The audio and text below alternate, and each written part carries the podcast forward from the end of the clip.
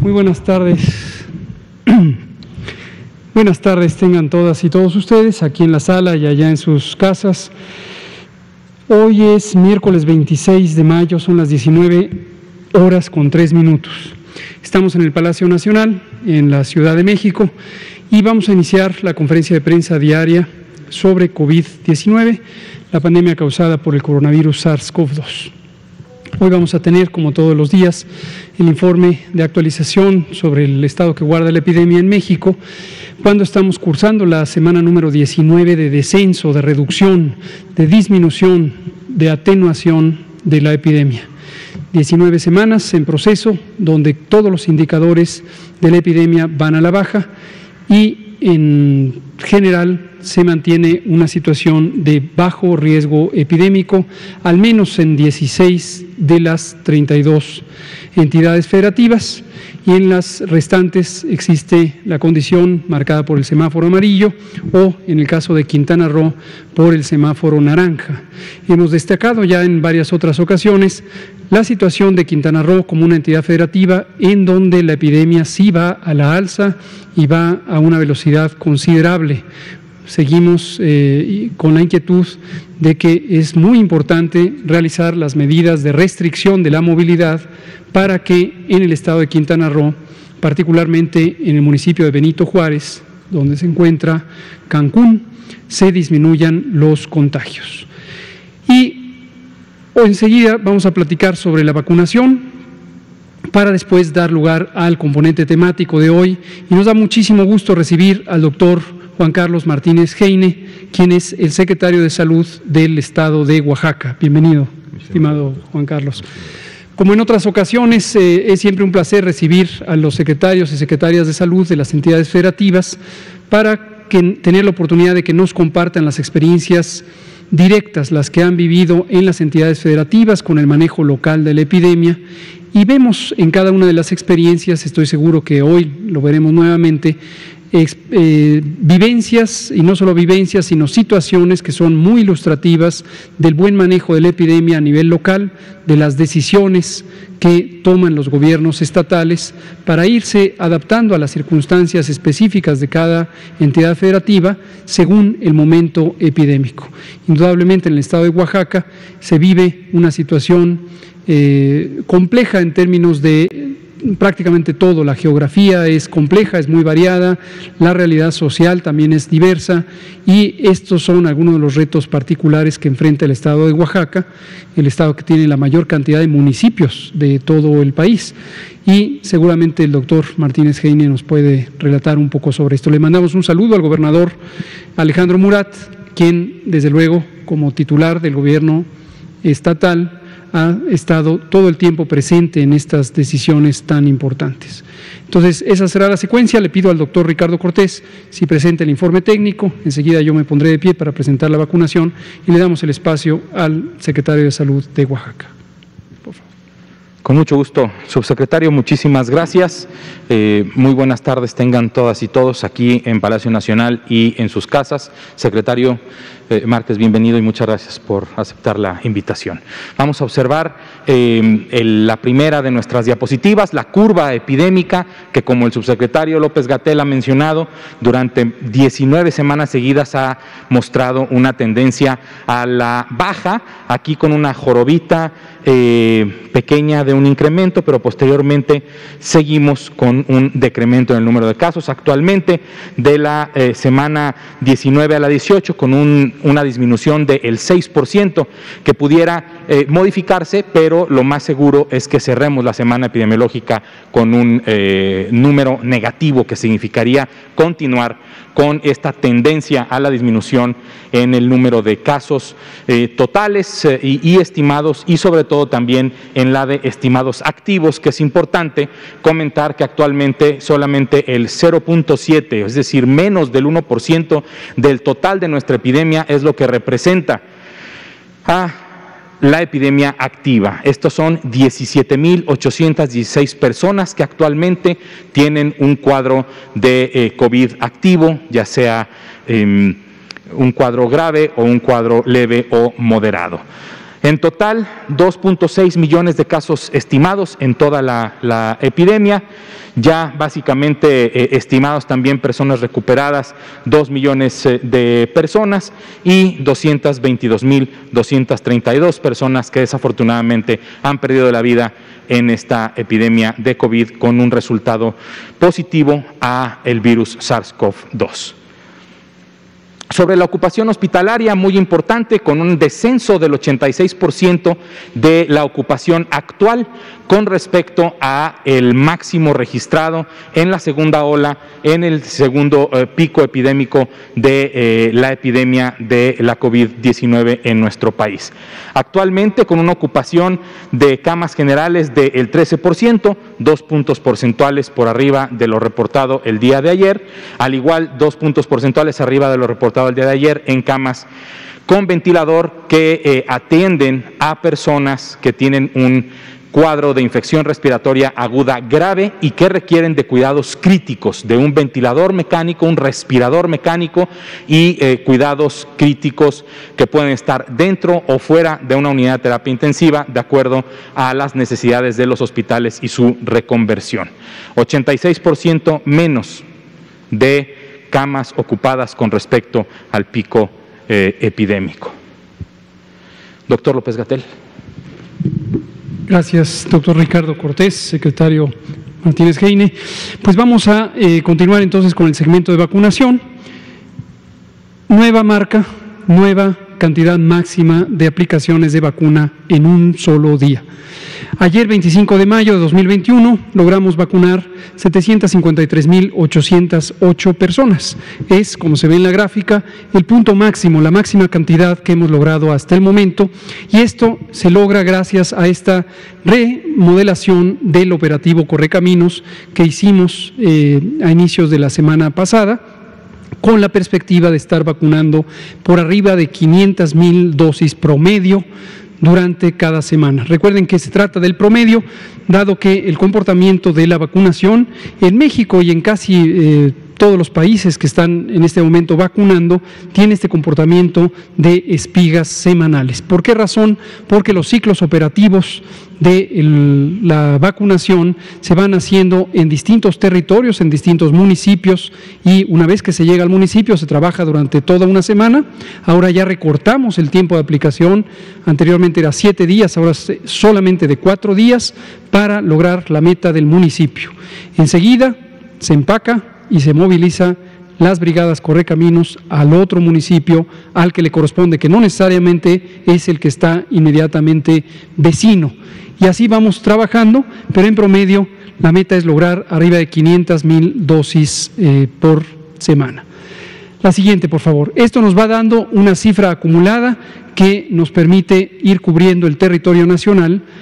Ahora 27 millones 709 mil 853 eh, dosis. Como se ve, son saltos más grandes. Ayer hablábamos de que casi estábamos en 27 millones y tan solo hoy estamos casi en 28 millones. Es decir, si logramos esta cantidad de vacunas, iremos logrando la meta que va en muy buen camino para lograrse, de acuerdo a lo comentado ya en varias ocasiones. Estaremos terminando durante las primeras semanas de junio la vacunación de personas de 50 años de edad a 59 años de edad y muy pronto vamos a anunciar ya la apertura del preregistro para la etapa 3, personas de 40 a 49. Se ve aquí en esta curva la velocidad de vacunación en días y cantidad de vacuna aplicada. La siguiente, por favor. Esto representa la cantidad de 19.327.543 personas que han recibido en algún momento ya la vacuna, representan ya 22% de la población elegible para ser vacunada, la población adulta.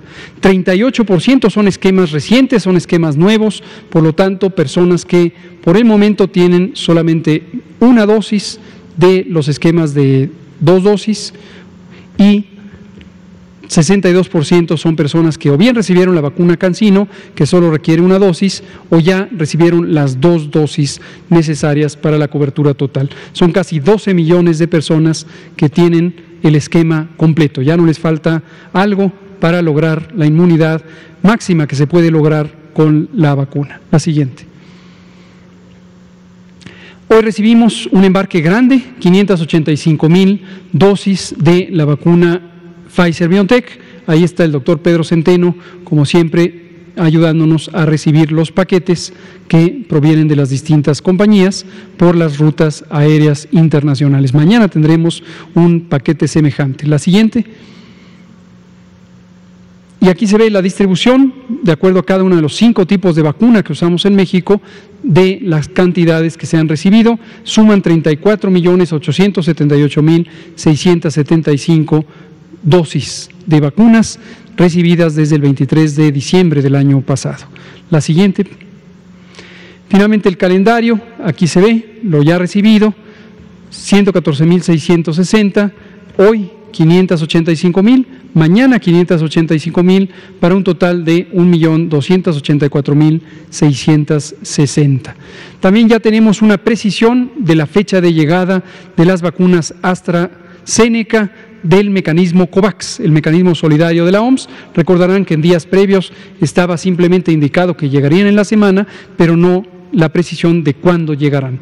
Ya hoy sabemos que llegarán mañana jueves 2.229.600 dosis de la vacuna AstraZeneca por el mecanismo COVAX. Esto es adicional a los embarques que estaremos recibiendo desde Estados Unidos y lo que se liberará muy próximamente de la planta de la compañía mexicana Leomont, en donde se envasa lo que se fabrica en Argentina.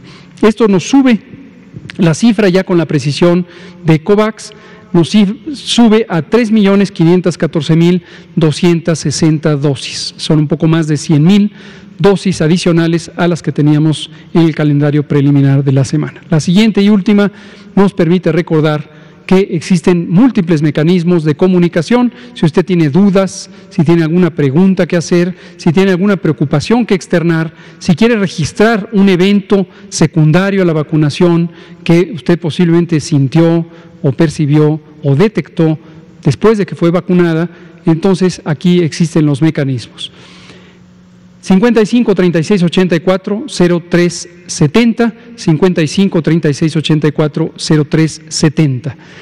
O bien visitar la vacuna, la página vacunacovid.gov.mx, el portal de internet específico sobre vacuna COVID. Ahí es donde se pueden registrar los eventos adversos y también registrar cualquier situación en, en, donde una persona que debió ser vacunada pudiera haber sido omitida del proceso de vacunación por la razón que sea.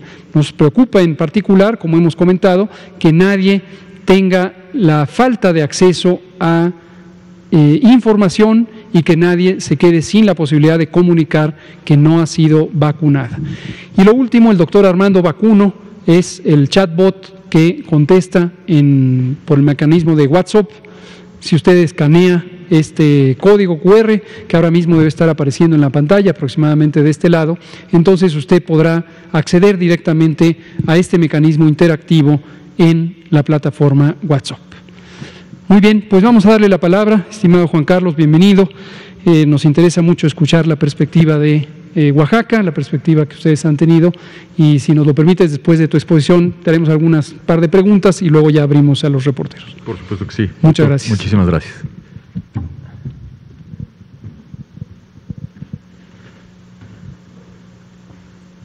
Muy buenas noches a todos. En nombre de Oaxaca y en nombre de nuestro gobernador Alejandro Monati Hinojosa, le damos las gracias por la oportunidad de estar aquí.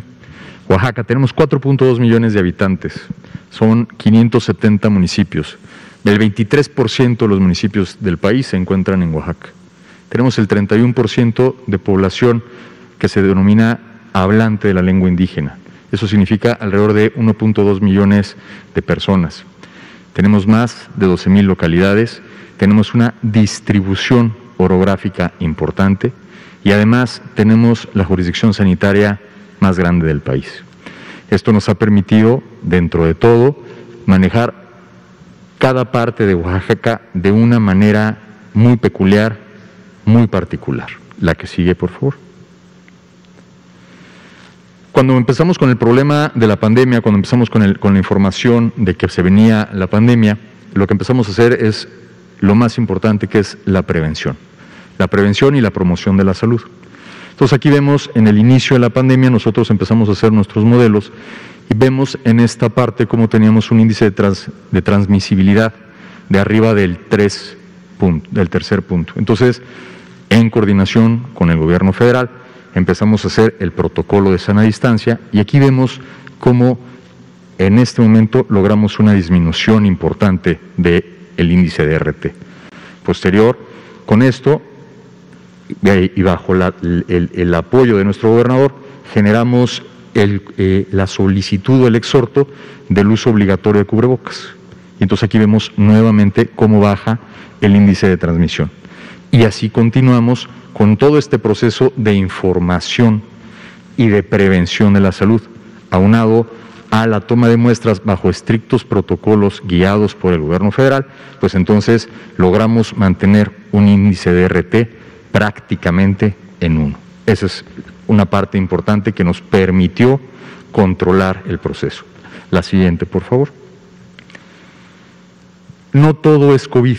Cuando empezamos a ver el, tema de que empezamos a, notar una gran ausencia de pacientes en las unidades médicas por miedo, pues lo que nosotros empezamos a hacer fue precisamente, en vez de permitir que el paciente llegara a la unidad médica, fue nosotros ir a la casa del paciente ir a las comunidades del paciente. Y entonces, enfocados en un programa de atención primaria a la salud, en un, con unidades itinerantes de salud, haciendo programas de ampliación de cobertura, haciendo programas de, promoción y fortalecimiento a la atención médica, haciendo eh, eh, programas donde estamos identificando el foco de población vulnerable y también el foco de población indígena, hacemos este esta búsqueda de la salud. Más que ir a buscar un paciente enfermo, lo que hicimos nosotros fue buscar mantener a las personas y a las comunidades sanas.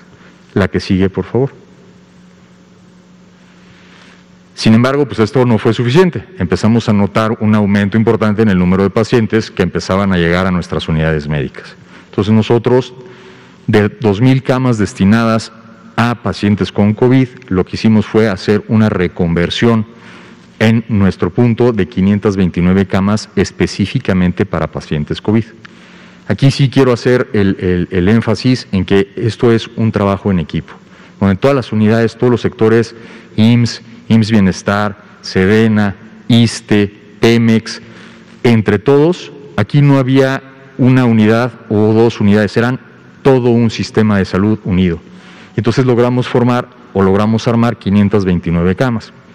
De estas, con gran apoyo por parte del gobierno federal a través del INSABI, fueron equipadas con más de 100 ventiladores, monitores, camas. Entonces con esto logramos tener aproximadamente 225 25 camas de terapia intensiva. Además, con el gran apoyo, de, insisto, del gobierno federal, logramos inaugurar tres hospitales específicamente COVID. El Hospital de la Mujer y el Niño Oaxaqueño, destinado para, eh, atender pacientes COVID. El Hospital Materno Infantil de Juchitán, también destinado específicamente para pacientes con COVID. Y el Hospital Móvil, que se colocó enfrente del Hospital de la Mujer y el Niño Oaxaqueño.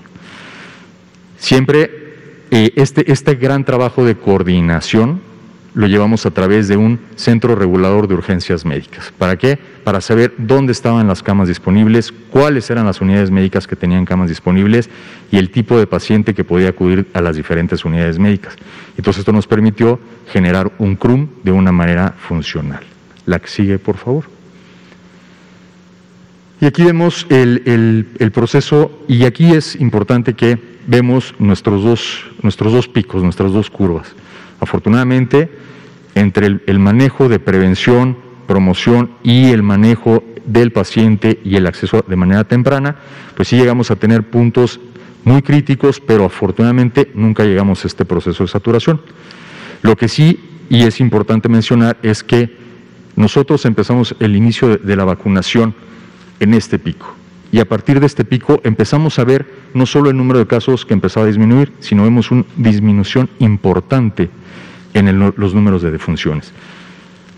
Y esto, bueno, pues habla claro de que eh, se está dando la protección a los adultos mayores de 60 años, a los hombres mayores de 60 años, que es donde se presenta la mayor mortalidad, y empezamos a ver esta disminución importante. Continuamos viendo cómo viene un proceso de disminución importante, inicia la vacunación en los adultos mayores, inicia la vacunación en los maestros y vemos cómo baja de manera importante las curvas. Entonces, estamos viendo cómo cada vez los números, aunque nos encantaría ya estar en ceros, pues cada vez los números son mucho más eh, agradables. La que sigue, por favor. Y bueno, también es el, el proceso de vacunación. Insisto, aquí yo creo que la parte fundamental que hemos trabajado y que hemos encontrado es el trabajo en equipo. Hemos trabajado muy de la mano con el gobierno federal, hemos trabajado muy de la mano con el INSABI, hemos trabajado muy de la mano con el, este, el Instituto del, Bienestar y sobre todo con el área Correcaminos. Y entonces, gracias a eso, logramos tener estos números. Tenemos, hemos recibido 940 mil dosis, hemos aplicado 858 mil dosis, tenemos una eficiencia de 91.2%. Hemos logrado vacunar a 335 mil adultos mayores, teniendo una cobertura de 63.1%. En, los trabajadores de salud tenemos eh, una aplicación de 64.343. Hemos logrado vacunar 2.373 mujeres embarazadas. Y esto también es importante. En la parte del magisterio hemos, logramos aplicar 108.615 vacunas. Yo creo que la parte fundamental de esto y esta, y esta presentación es cuando trabajamos en equipo, cuando trabajamos gobierno federal, gobierno estatal, gobierno municipal y cada una de las autoridades responsables de los servicios de salud, estos son los resultados donde empezamos a ver el éxito de trabajar en equipo. Muchísimas gracias. Muchas gracias. Gracias, doctor Juan Carlos Martínez Heine, secretario de Salud del Estado de Oaxaca. Eh, nuevamente vemos, eh, como decíamos, una variación específica de la Estrategia Nacional de Respuesta o de Preparación y Respuesta frente a la epidemia de COVID-19, incluyendo las modalidades particulares de instrumentación de la estrategia Correcaminos o de la política de vacunación del operativo Correcaminos. Y lo que destacamos cada vez, y es muy notorio con las distintas exposiciones de cada secretario o secretaria de salud, más allá del estilo específico de integrar la información y de presentarla, es que cada parte del país, en este caso representada por los estados libres y soberanos, o el caso de la Ciudad de México, cada país tiene una realidad diferente y la estrategia general debe ser y ha sido adaptada a esas realidades particulares.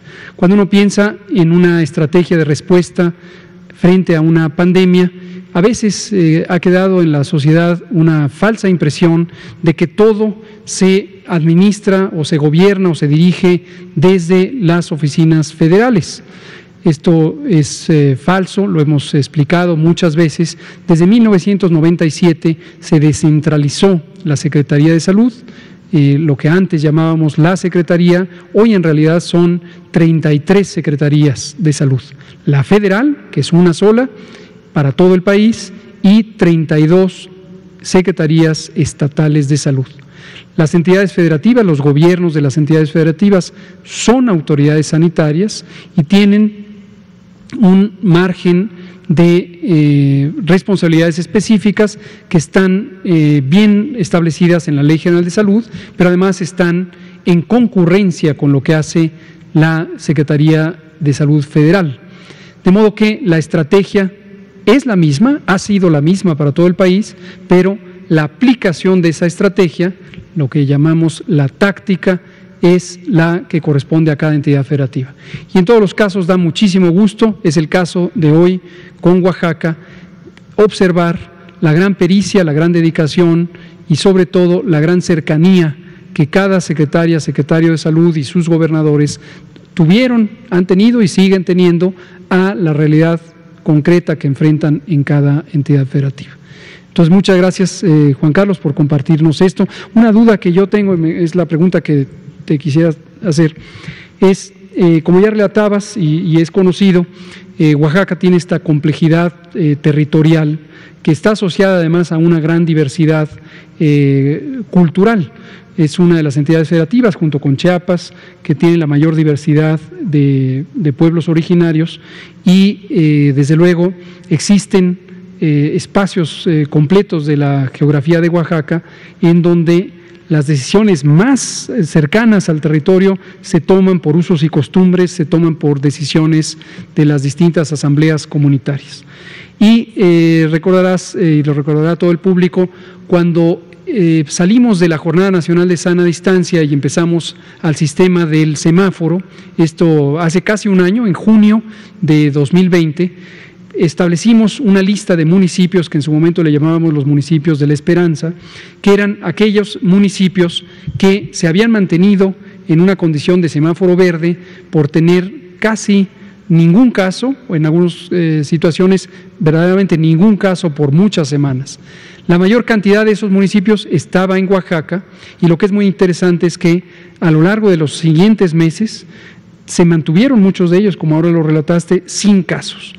Entonces, eh, me gustaría ver si nos puedes comentar un poco sobre cómo fueron eh, entablando conversaciones o colaboración con el nivel municipal y sobre todo con el nivel comunitario para que se fomentara este autocuidado que las comunidades fueron estableciendo. Claro, sí, doctor. Aquí sí, algo que es, eh, yo creo que la parte más importante fue que, que, pudimos hacer esta sinergia. Es, teníamos las, las las reglas del juego, por decirlo así, y entonces lo que hacíamos es que platicábamos con la autoridad, y entonces la autoridad, a través de, consejo, de, cabildo, hacíamos un, peloteo de, preguntas y respuestas. Y sobre todo también el tema de qué era la consecuencia o qué podía pasar, si habrían, si no habrían, cuáles eran las ventajas, cuáles no eran las ventajas que esto se pudiera presentar. Entonces, una vez que nosotros teníamos esta conversación, las autoridades se comunicaban con la gente y entonces hablaban de manera directa con la población blanco. Y entonces en ese momento la población blanco llegaba y decía, bueno, pues no queremos tener este, este proceso, no queremos, y entonces se tomaba una decisión consensuada donde se cerraba la localidad. Entonces en ese momento se cerraba la localidad y literal es imposible pasar a menos de que hubiera una verdadera urgencia para, para poder pasar a través de la comunidad.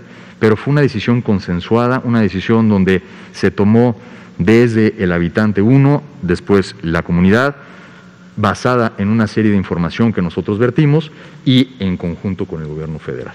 Entonces, esa fue yo creo que la parte más, eh, la parte de comunicación, más que imposición, esta parte de comunicación y de que podamos entender como bien dice doctor, las necesidades son muy, muy distintas de 5 kilómetros de distancia. Entonces, cuando pudimos compartir las necesidades de cada población, de cada comunidad, de cada localidad, y saber sus necesidades, entregar las posibles soluciones, y eran ellos los que tomaban las decisiones. Y efectivamente, al día de hoy tenemos 75 municipios que no presentan un solo caso. Qué interesante, qué interesante, porque esto además nos eh, conecta con una idea general que, por la que México se distinguió en su estrategia, se ha distinguido hasta el momento, que el propio presidente López Obrador lo ha mencionado una y otra vez. En algunos países se tomaron decisiones verticales, decisiones de imponer estados de sitio prácticamente, eh, cierres absolutos de, las actividades públicas. Y aquí en México, eh, durante varias eh, semanas o meses, algunos segmentos de la opinión pública, curiosamente los segmentos urbanos, en, zonas adineradas, un poco se resistían a esta idea de visualizar la diversidad social que tiene México, en lo cultural, en lo político, en lo económico también.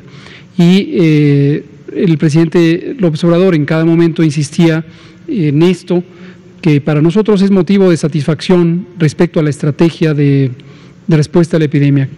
En un país con tanta desigualdad social y económica, no se pueden establecer imposiciones que vulneran ya no digamos solo los derechos, sino las condiciones fundamentales de vida de las personas. La mitad de la población de México vive al día, vive en condiciones de pobreza y un cierre eh, absoluto por imposición eh, desde el gobierno, eh, ya sea desde el gobierno nacional o desde el gobierno, los gobiernos estatales, pues hubiera representado sin duda una tensión muy grande. Y en esta experiencia que nos relata el doctor Martínez Heine, pues se ve este proceso de diálogo. Es, esencialmente una experiencia democrática en el terreno y esto pues creo que puede dar lecciones muy útiles, no solo para el país, sino incluso para otros países. Doctor Ricardo Cortés, no sé si quisieras hacer un... Eh, muchas gracias, doctor. Creo que me gustaría que el secretario eh, nos compartiera la, al, al público, sobre todo, la utilidad que él ha observado o ha percibido de eh, el semáforo de riesgo epidémico, tanto para la toma de decisiones en el nivel local, en el nivel operativo de la, de la autoridad sanitaria local, em, y cómo eh, pudiera percibirlo la población en, en, Oaxaca como una herramienta útil para eh, seguir sus actividades sociales y económicas. Claro que sí, doctor. Aquí prácticamente tendríamos que dividir eh, en Oaxaca, a Oaxaca, digamos que en dos, en las áreas urbanas y en las áreas rurales. En las áreas urbanas ha sido un poquito más complicado este respeto del semáforo. Eh, entendemos también el, tema de la movilidad. Oaxaca, una de las principales actividades económicas es el comercio, entonces tenemos esta, esta parte de movimiento importante. Pero vuelvo, vuelvo al mismo tema, las, comunidades que se tomaron estas decisiones consensuadas eran qué significa el semáforo naranja, qué significa el amarillo, qué significa el verde. Y entonces es, ok, yo quiero, ya estamos en semáforo verde, ¿qué significa? Platícame realmente qué significa este semáforo para yo seguir estas indicaciones, pero no solo es yo las sigo porque decido seguirlas, sino es hago un consenso con mi población y si mi población está totalmente de acuerdo en ese sentido, la seguimos. Tan es así que al día de hoy tenemos poblaciones que no han abierto y que se mantienen en semáforo amarillo o inclusive con algunos, algunas toma de decisiones en semáforo naranja. ¿Por qué? Porque así lo decidió la comunidad. Entonces, la verdad es que esto, esto nos ha servido mucho también para ver las necesidades, nos ha abierto mucho eh, eh, sobre cada necesidad, sobre, sobre cada una de las comunidades, para normar la conducta a seguir en general de una manera englobada, pero con cada un, respetando las particularidades de cada, de cada región. Muchísimas gracias, eh, doctor. Muchas gracias. Pues vamos a abrir a preguntas. Eh, solo quiero hacer un último comentario eh, de algo que también nos da mucho gusto, la oportunidad de trabajar con el gobierno de, del estado de Oaxaca, con el gobernador Murat, con el secretario Martínez Heine y en general con todos sus equipos. En la transformación eh, que estamos eh, conduciendo del Sistema Nacional de Salud, uno de los temas cruciales que hemos mencionado aquí en varias ocasiones es el modelo de atención. El modelo de atención eh, del sistema de salud de México a lo largo de 35, 40 años se fue orientando hacia una medicina preponderantemente curativa, donde se empezaron a desarrollar capacidades en las zonas urbanas, dejando atrás a las zonas rurales.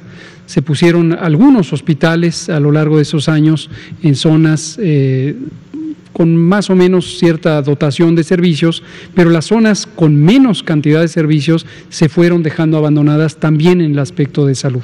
Por supuesto, tenemos situaciones muy dramáticas que también hemos comentado en varias ocasiones, en particular durante el sexenio pasado, cuando se dejaron abandonados eh, más de 300 hospitales.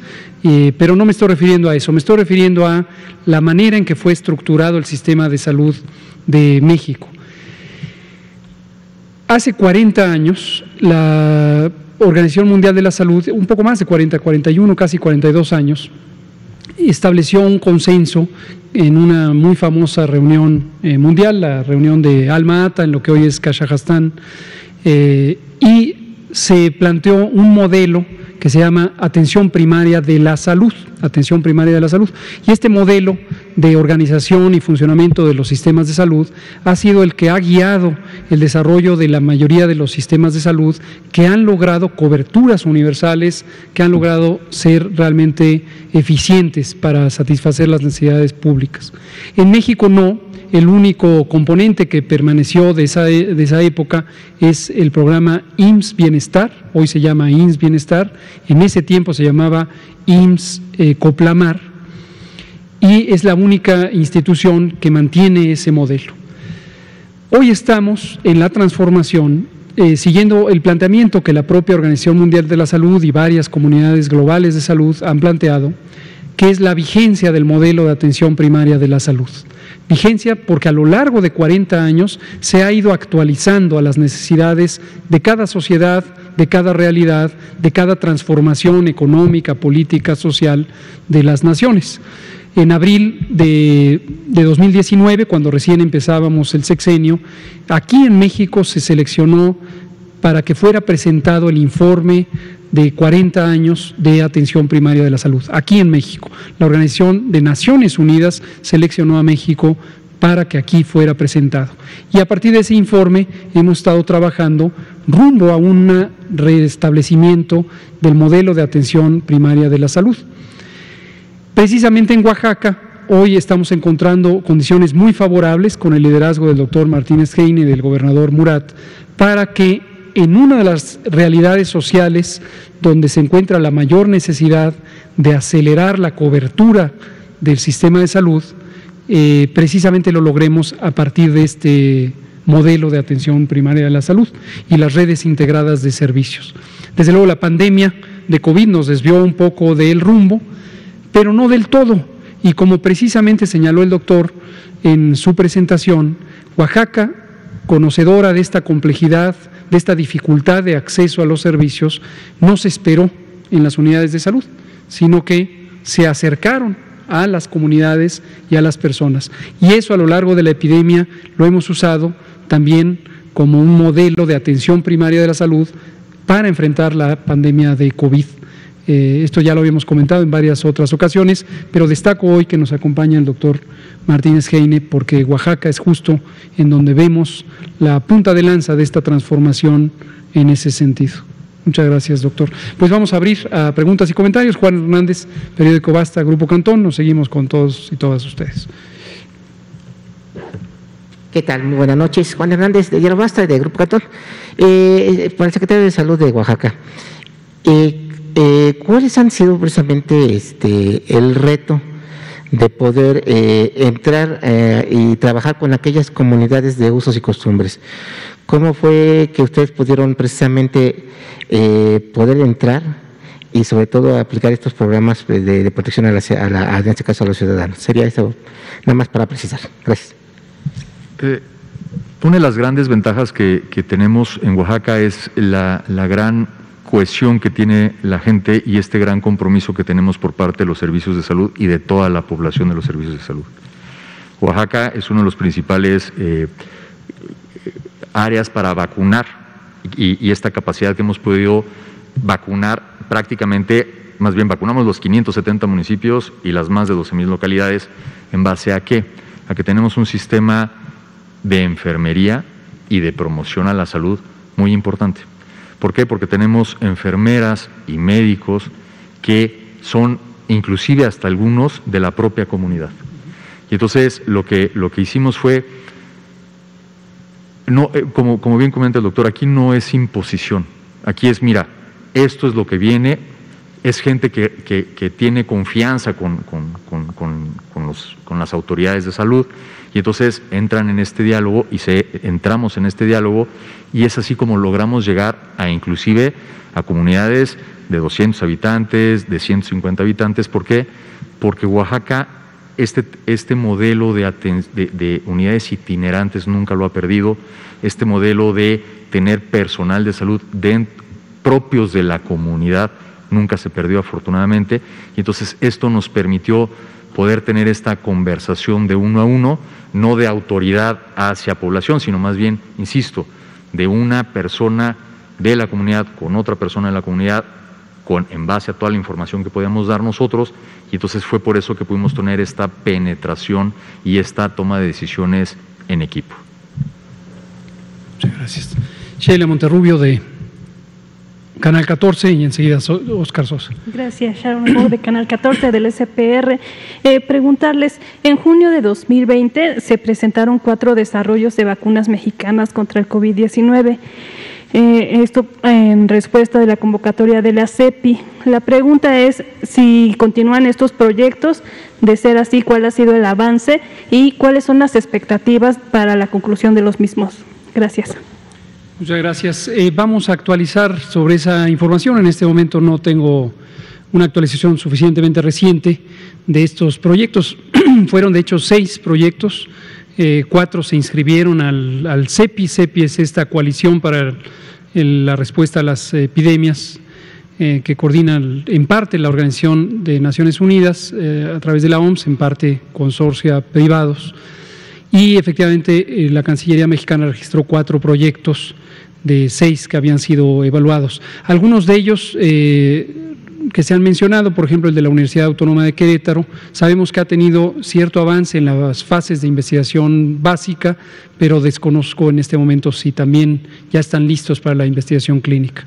El que sí tenemos un seguimiento directo, porque es una iniciativa promovida desde el Gobierno por el Consejo Nacional de Ciencia y Tecnología, CONACIT, por la doctora Álvarez Builla, es Patria Patria, la vacuna mexicana, que a partir de una plataforma de conocimiento global se adaptó a las capacidades de producción científica mexicana, un consorcio de científicas mexicanos y, mexicanas de gran, gran capacidad, gran talento, que eh, formularon la propuesta concreta, se entró en una colaboración con una empresa privada mexicana, Avimex, que está desarrollando ya el el prototipo de vacuna y esta sí tenemos eh, constancia, ya inició las fases de investigación clínica. Está en la fase 1 en este momento, ya se empezó a inocular o se empezará, me parece que es esta misma semana, a las personas voluntarias del ensayo fase 1 y conforme vayan avanzando los resultados se irá progresando hacia las siguientes fases. Muchas gracias. Oscar Sosa, por favor. Oscar Sosa de Andrade Digitales para el secretario Martínez de Oaxaca. Una de las fiestas que más orgullo nacional es la de la Guexa Lunes del Cerro en Oaxaca. Eh, han tenido pláticas con las comunidades que participan en esta fiesta. Va a ser un modelo híbrido. si las cosas van marchando como hasta ahora en el, semáforo y va a la baja las estadísticas, ¿cómo se va a realizar esa fiesta? ¿Ya tiene una proyección? ¿O qué es lo que va a pasar más adelante para activar la economía de, esas comunidades. Gracias. Muchísimas gracias. Eh, estamos en pláticas con cada una de las comunidades representantes. Acuérdate que es la fiesta más importante, y como bien comenta, la fiesta más importante que tenemos en, Oaxaca. Este, eh, vamos eh, por muy buen camino, pero todavía no queremos cantar victorias. queremos tener más información, ver estas proyecciones, porque como bien sabemos, en, estas, en esta fiesta en particular hay una movilización general de todo el Estado hacia valles centrales. Entonces, antes de tomar una decisión en ese sentido, estamos viendo todas las, posibles eh, resultados y todos los posibles eh, salidas que pudiéramos tener en caso de que se llevara a cabo. Obviamente esta, este tipo de decisiones lo hacemos muy de la mano con la Secretaría de Salud Federal para poder tomar una decisión, insisto, eh, y perdón que lo repita tanto, es siempre son decisiones tomadas en consenso, nunca son decisiones transversales de tajo. Eso hemos aprendido en Oaxaca, que el diálogo es lo más importante y sobre todo el diálogo informado. Entonces, tomamos esta parte de la información que nos da la, Secretaría de Salud Federal, tomamos esta información que tenemos de manera local, platicamos con cada una de las autoridades locales y en base a, este, a esta reunión de toda información es que se toman este tipo de decisiones. Gracias. Daniela Pastrana, pie de página. Gracias. Buenas noches también, aprovechando que está el secretario Marco, le quería preguntar, eh, Oaxaca fue un el, eh, de los eh, estados de avanzada que han prohibido la comida, los productos procesados, la venta de productos procesados en las escuelas. Todavía estamos en esta etapa previa a la reapertura, aunque tenemos registros de algunas escuelas que han que han eh, ya abierto, eh, sobre todo en el istmo. Le quería preguntar si hay un, hay un plan específico para operar este cierre, eh, si ya se ha dialogado con las escuelas previo a la apertura, si ya hay alguna idea de cuándo tienen pensado volver a reabrir las escuelas. Si, hay, si hay alguna cosa como que estén planeando para llevar a la operación esta prohibición de esta eh, esta, ley. Bueno, y tengo otra. Eh, gracias. Una, una de las eh, grandes maravillas que tiene Oaxaca es su riqueza cultural y se transforman en, los alimentos. Entonces, eh, eh, algo que también, insisto, hemos aprendido, el, chiste no es eh, dejar de consumir un, un, alimento por dejarlo de consumir, sino es la razón por la que se está consumiendo ese tipo de alimento y, los, y, y el sustituto que podríamos tener. Eh, no es lo mismo tomar, comer una, una, una, bolsa de comida procesada cuando se tiene toda una opción de, de diferentes accesos a, alimentos mucho más nutritivos y de manera más natural. Pero insisto, no es que veamos, no es que venga la prohibición del el alimento procesado, sino nosotros estamos haciendo todo un proceso de identificar cuál es la razón del consumo de ese alimento procesado para corregir eso y poder meter la dieta local. Es, es muy distinta la dieta que se puede presentar en el istmo a la dieta que se puede presentar en la cuenca o la dieta que se puede presentar en la cañada. Entonces, esa es otra parte también eh, muy interesante de cada una de las comunidades donde se tropicaliza cada eh, tipo de alimento que se pudiera agregar y además se le enseña a la población que este el, alimento procesado no es lo ideal. Entonces, se maneja, insisto, de un, de un, desde un punto de vista integral, no es el te prohíbo los alimentos. Y en la segunda pregunta estamos, insisto, platicando con todos los actores, estamos platicando con padres de familia, estamos platicando con las autoridades eh, educativas federales, autoridades educativas estatales, todo, eh, sindicatos, toda la gama de actores que significa el reinicio de clases. Tenemos una, una, una fecha límite, pero, insisto, nosotros, en base a las indicaciones del gobierno federal, es que nosotros nos vamos adaptando a esta toma de decisiones. Muchas gracias. Gracias. Y una segunda pregunta relacionada con la vacunación. La vacunación, hay pueblos que han decidido no vacunarse. Eh, ayer justo o anterior preguntaba esto de eh, qué comunidades, en, cuántas sí hay en Oaxaca, eh, si ha habido eh, pueblos que han decidido no vacunarse. En otros lugares, no en Oaxaca, pero en Chiapas y en Guerrero, hemos visto eh, cierta resistencia de algunas comunidades a la vacuna, eh, pues por temor, por desinformación, a veces porque incluso la información no llega en sus lenguas y no hay trabajo suficiente con las asambleas. Eh, entonces la pregunta es si en este caso, en Oaxaca, pues cómo ha sido el proceso y si hay algunas comunidades que no han querido vacunarse. Claro que sí. Eh, tenemos un solo municipio que no permitió, bueno, eh, que no permitió la aplicación de la vacuna. Eh, habíamos tenido aproximadamente cinco, pero afortunadamente en base a este intercambio de información, en este, este proceso de aclarar dudas, de, explicar qué es la vacuna, cómo es la vacuna, para qué funciona la vacuna y demás, logramos abrir estas puertas de estos cuatro municipios, queda un municipio pendiente y nosotros somos muy respetuosos de las decisiones eh, tomadas dentro de la comunidad y también somos muy, muy, muy respetuosos de las decisiones que toma cada una de las, de, las personas que decide o no decide aplicarse la vacuna. Entonces, en ese sentido, al día de hoy tenemos únicamente una comunidad que no, eh, no se ha aplicado la vacuna por decisión de la comunidad. Sin embargo, se les permite, o sea, dentro de la misma decisión de esa comunidad es, si tú te quieres trasladar a otra comunidad a recibir la vacuna, eres totalmente libre de hacerlo. Un par de comentarios quisiera agregar sobre lo que ya dijo el secretario eh, Martínez Heine.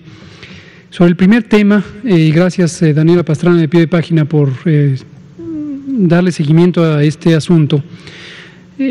las políticas públicas para la prevención y el control de las enfermedades crónicas que estamos implantando son integrales hemos mencionado aquí varias veces y lo vuelvo a mencionar, el Grupo Intersectorial de Salud, Alimentación, Medio Ambiente y Competitividad, GISAMAC, que tiene todo un mapa de políticas públicas, eh, algunas en curso, otras por implantarse, para resolver de manera integral y de raíz los problemas alimentarios. Todo el mundo sabe que el mayor reto de la salud en México es el conjunto de enfermedades crónicas, diabetes, obesidad, sobrepeso, eh, hipertensión, eh, múltiples cánceres asociados con una mala alimentación. Y en ese sentido, como menciona el secretario, la mayor efectividad de las políticas se logra cuando se vincula a la comunidad de manera efectiva y se aprovecha la riqueza, la enorme riqueza cultural, eh, geográfica, ecológica, social y desde luego culinaria que existe en algunas entidades federativas. Oaxaca quizá es el ejemplo más acabado de esa diversidad y de esa riqueza. Entonces, los, eh, incluso las políticas públicas de carácter general tienen aplicaciones específicas donde hay estas condiciones para que las poblaciones cada una de las localidades y el conjunto eh, se apropien de esas políticas, que no venga como una imposición. Hace unos pocos días comentábamos que el Congreso de Colima aprobó por unanimidad eh, una iniciativa para eh, no permitir la venta de productos industrializados en escuelas.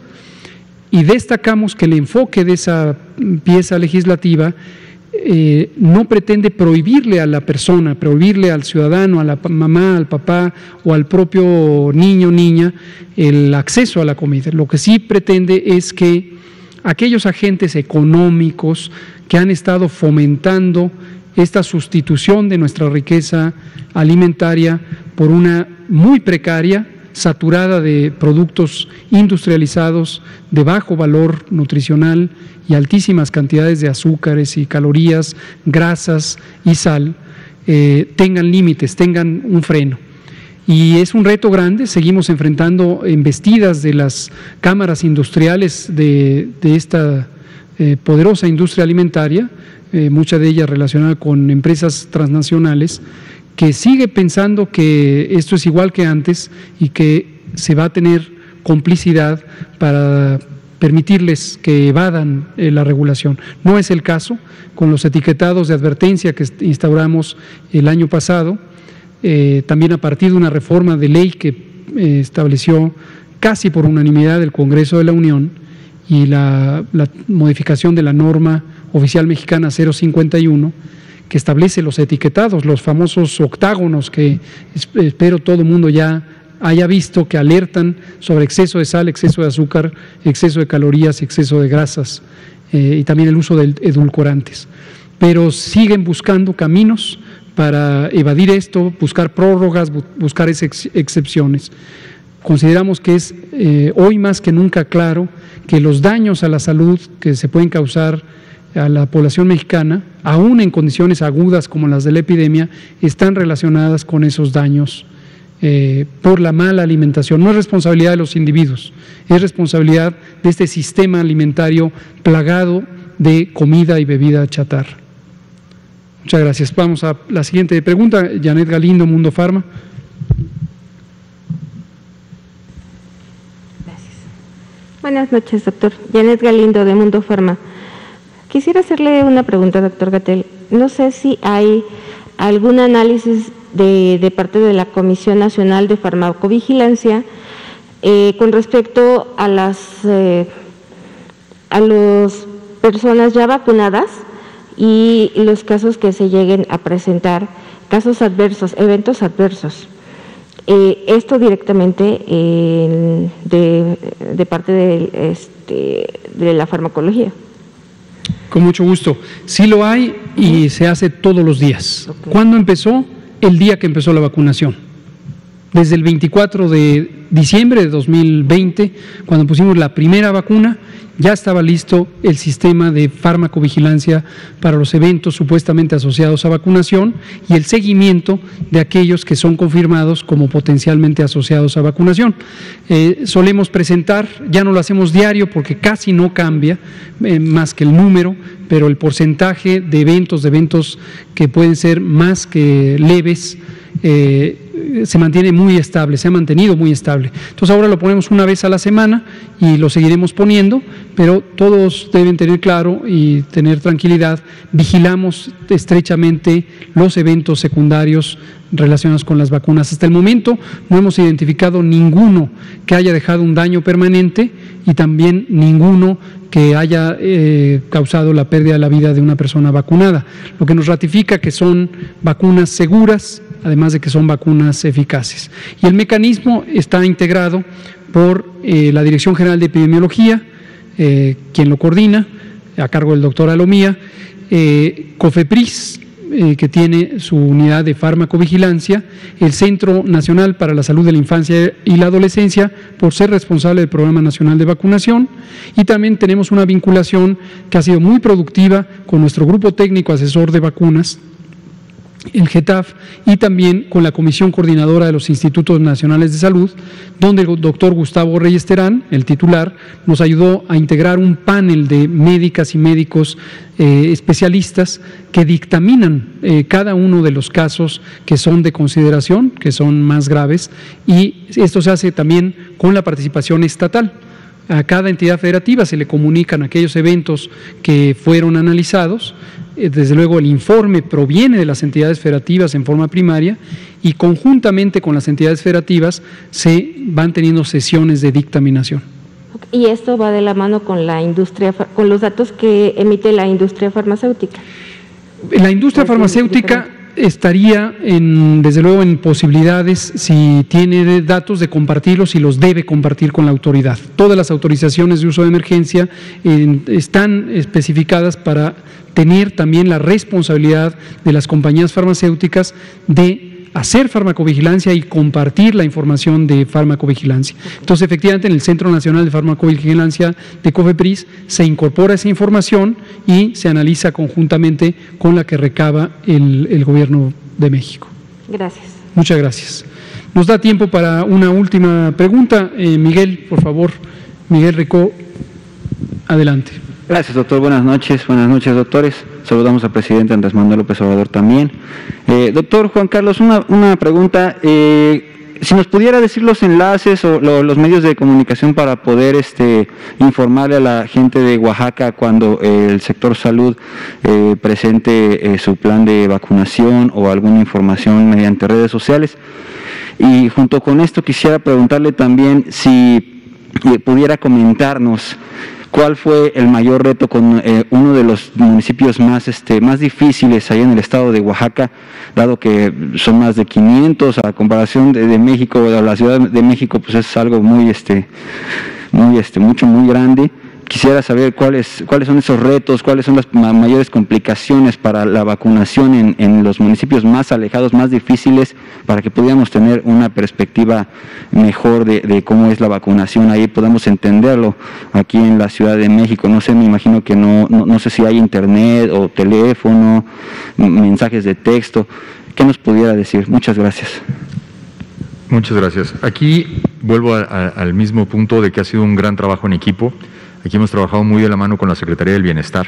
Entonces la Secretaría del Bienestar a través de los servidores de la Nación lo que nos ayuda es que hace esta información, penetra esta información de en cuáles van a ser los municipios o cuáles van a ser las localidades donde se va a empezar a aplicar el biológico. Nosotros a través de redes sociales, a través de la página de, los servicios de salud, en conjunto con la Secretaría del Bienestar, lo que hacemos es que ponemos esta información al acceso de la población y además hablamos con las autoridades municipales, con las autoridades que se encuentran en cada una de las localidades, para, les vamos, para irles informando en adelantado, más o menos unos, eh, una semana, semana y media por adelantado, cuáles van a ser las localidades que vamos a empezar a llegar a vacunar. Entonces, ese es más o menos el tema de información para que sepa la gente cuándo nos vamos, o sea, las localidades que vamos a empezar a, vacunar. Y en relación a, cuál ha sido el, principal reto, el principal reto ha sido poder, eh, uno, eh, llegar a, las diferentes comunidades. De nuestra distribución geográfica es bastante complicada y entonces hemos contado, insisto, en trabajo en equipo por parte de la Sedena que nos ha ayudado a través de transporte aéreo, de poder llegar en algunas, a, la entrega de algunas comunidades a través de este transporte aéreo. Eh, hemos contado con el apoyo de las autoridades municipales también que nos ayudan a, llevar el, biológico. Entonces, aquí eh, te puedo decir que eh, hemos presentado 570 retos. ¿Por qué? Porque tenemos 570 municipios. Afortunadamente, esto nos ha permitido identificar cada vez áreas de mayor oportunidad que conforme van avanzando los procesos de vacunación se vuelve mucho más eficiente y mucho más eficaz el proceso.